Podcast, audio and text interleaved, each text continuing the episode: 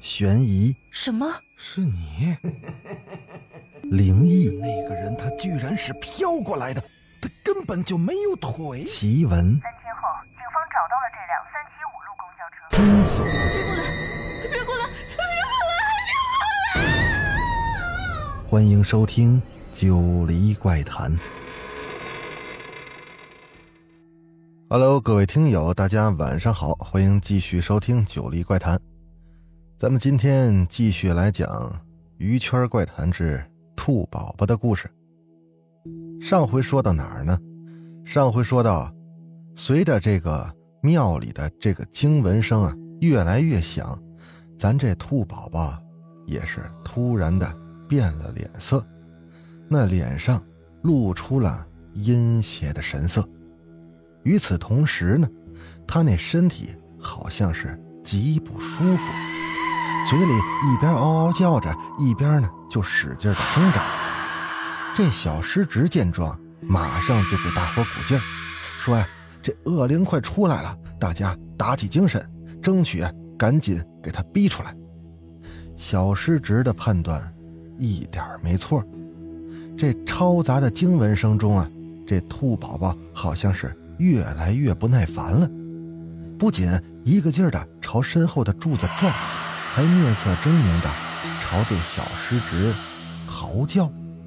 当时啊，这兔宝宝已经被绑在大殿的一根柱子上了，但这经文声的力量实在太过强大，任凭这兔宝宝或者说是他体内的婴灵怎么反抗，是一点用都没有。很快，那些嘈杂的经文声啊，就像是一道肉眼可见的光束一般。就汇聚在一起，朝着这兔宝宝的身上就射了过去。在这关键时刻，小师侄提前安排好的人提起了那半桶呛鼻的水呀，再次朝兔宝宝这身上就泼了过去。那个水应该是香灰水，对邪灵一类的事物能起到一定的克制作用。果不其然啊，就在刹那之间。数道幻影就从那兔宝宝的体内钻出来了，而那兔宝宝呢，直接就晕了过去。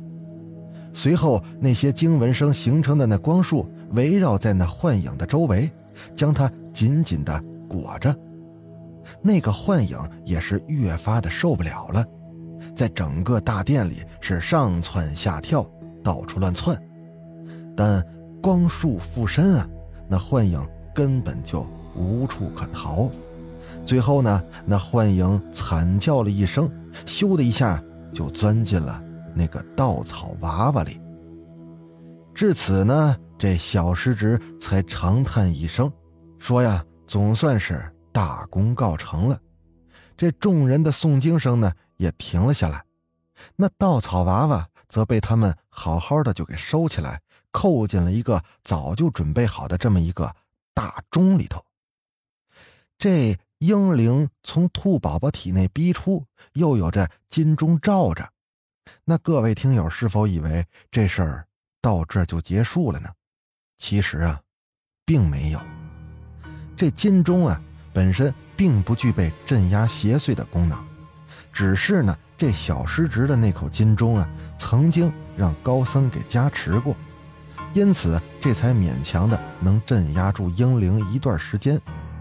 真正想要彻底的镇压住这婴灵，还得靠第二个步骤才能解决问题。而这个法子，其实啊是有点阴毒的。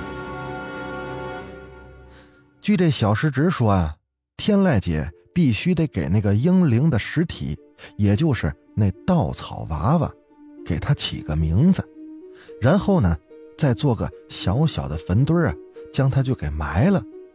这么一来呢。从某种意义上来说，这婴灵啊，也就不再是婴灵了，只是一个早夭的孩子，他就不再具备灵性了。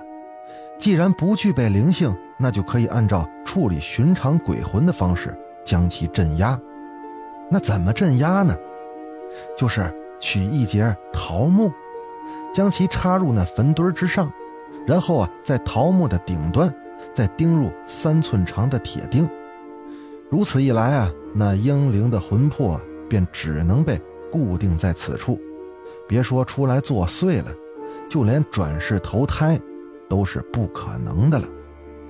在民间的传说中啊，用桃木铁钉插入他人的坟墓，那是极其阴损的法子，毕竟这是要彻底的断人后路的。其实咱说啊，一个没投胎作祟的英灵。他所作所为再怎么过分，将其超度就罢了。毕竟一个小婴灵被人强行的弄得胎死腹中，有怨气也是正常不过的。在论理来说呢，也应该是活人对这婴灵忏悔道歉。但小师侄呢，对于处理婴灵这种事儿啊，只是一知半解。他仅仅是见过那师叔艾克斯这么处理过婴灵。便草草的呢，就定了兔宝宝体内的婴灵的罪，就想将其打入不能轮回的地步，这实在是有点心狠手辣了。而正是这个操作，也便给了后续这兔宝宝体内这个婴灵二度归来埋下了伏笔了。有关这婴灵二度归来之事，咱们后续再详细解说。现在九哥接着给大家讲，当时这天籁姐夫妻俩跟这小师侄处理这稻草娃娃的事儿。当日呢，听这小师侄的嘱咐之后啊，天籁姐和静哥哥是不敢多做耽搁，赶紧就给那婴灵啊起了个名字，又找了这嘉兰院后山的一块地儿，草草的赶紧堆了个坟堆儿，就将这稻草娃娃就给埋进去了。这一切安排妥当之后，这二人啊又找来了桃木和铁钉，在这小师侄的吩咐下，就做了桃木钉，直接就插在了稻草娃娃的坟堆上。一切做完之后，天籁姐和静哥哥又在此处逗留了数日，干嘛呢？他们持续观察这兔宝宝的状况。等到小师侄认定这兔宝宝体内的婴灵啊已经是彻底处理干净，夫妻二人这才尘埃落定，这才定下了回城的时间。天籁姐跟静哥哥如何感谢小师侄，又是怎么捐的香火钱，这类事儿咱不多说。咱们接着讲重点，说呀，回城那日，这天籁姐跟静哥哥已经收拾好行囊。跟这小师侄呢，又闲聊了一会儿，即将动身时啊，他们却忽然发现，这兔宝宝不见了。因为啊，自小身体有问题的原因啊，这兔宝宝很少离开父母身边。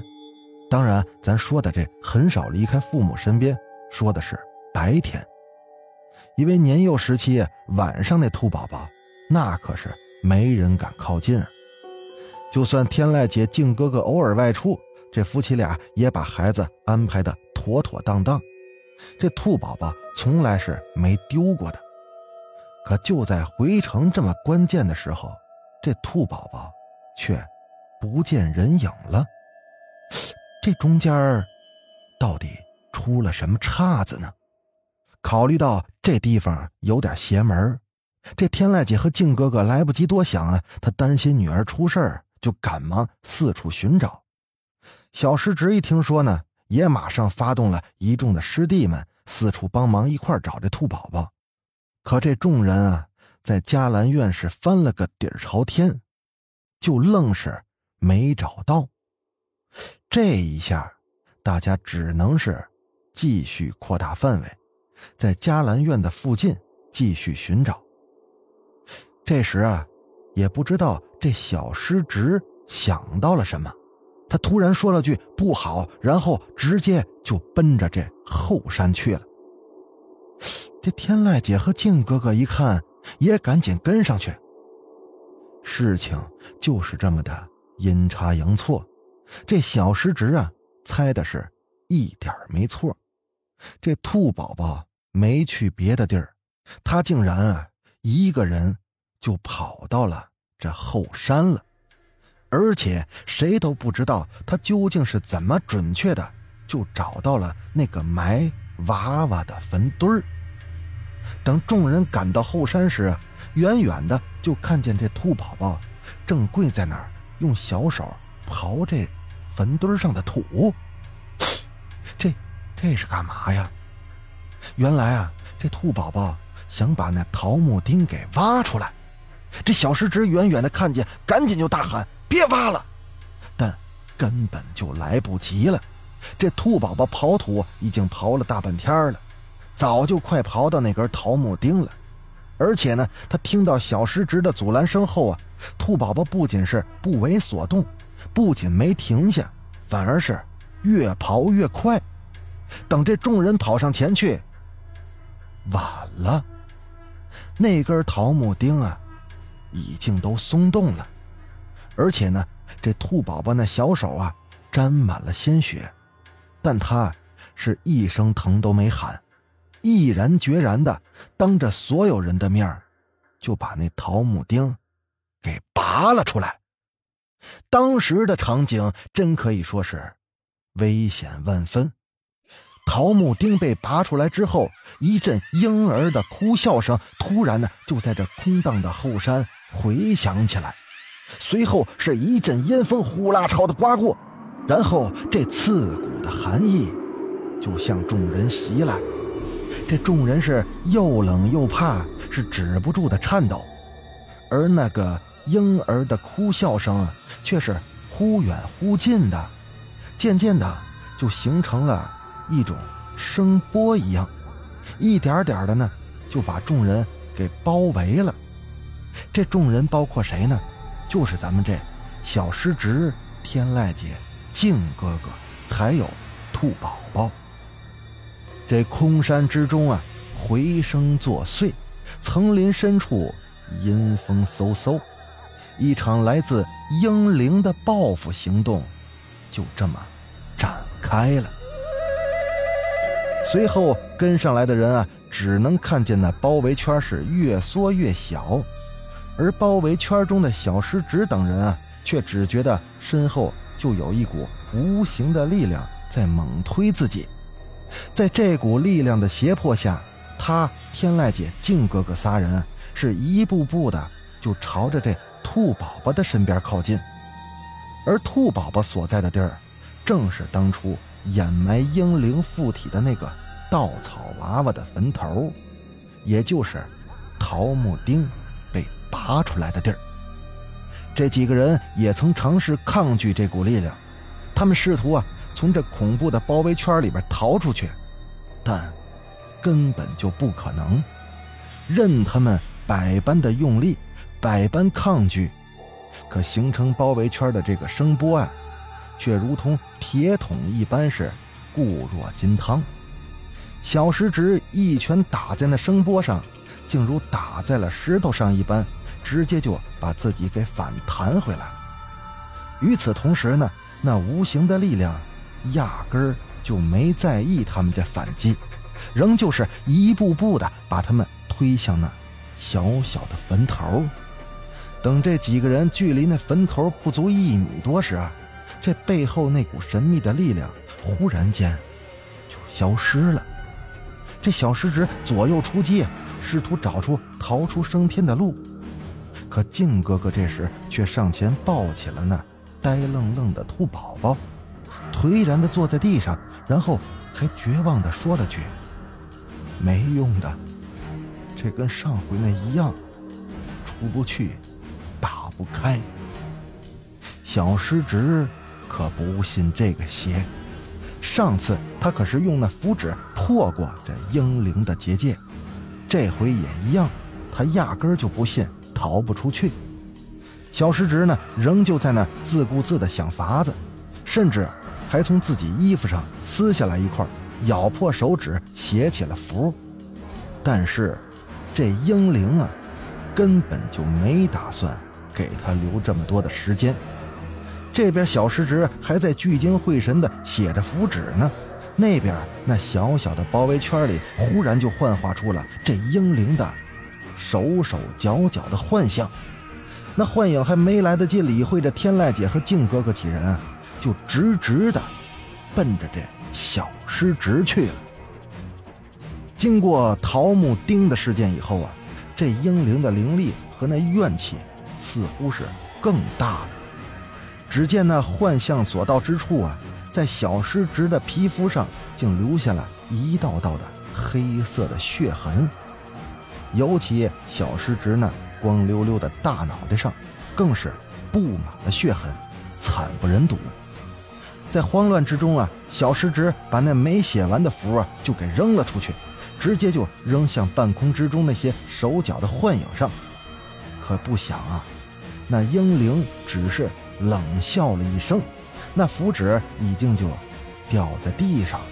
随后呢，那英灵的幻象再一次开始发动，火力更加猛烈的进攻。站在一旁的天籁姐跟静哥哥就看到眼前这婴灵的手脚幻象在半空中是飞速的刷刷晃过。他二人还来不及看清究竟发生了什么，就听这小师侄啊是嗷呜一声啊，痛苦倒地，这俩手捂着眼睛，就直接栽倒在地上。看到那些幻象不再围绕着小尸直时靖，哥哥跟天籁姐这才大着胆子看过去。可谁成想，不看则已，一看，吓一跳。只见刚才还好好的小尸直啊，此刻是双眼流血，一双眼睛仿佛是毁了一般。随后呢，这小尸直就伸出双手在地上摸索。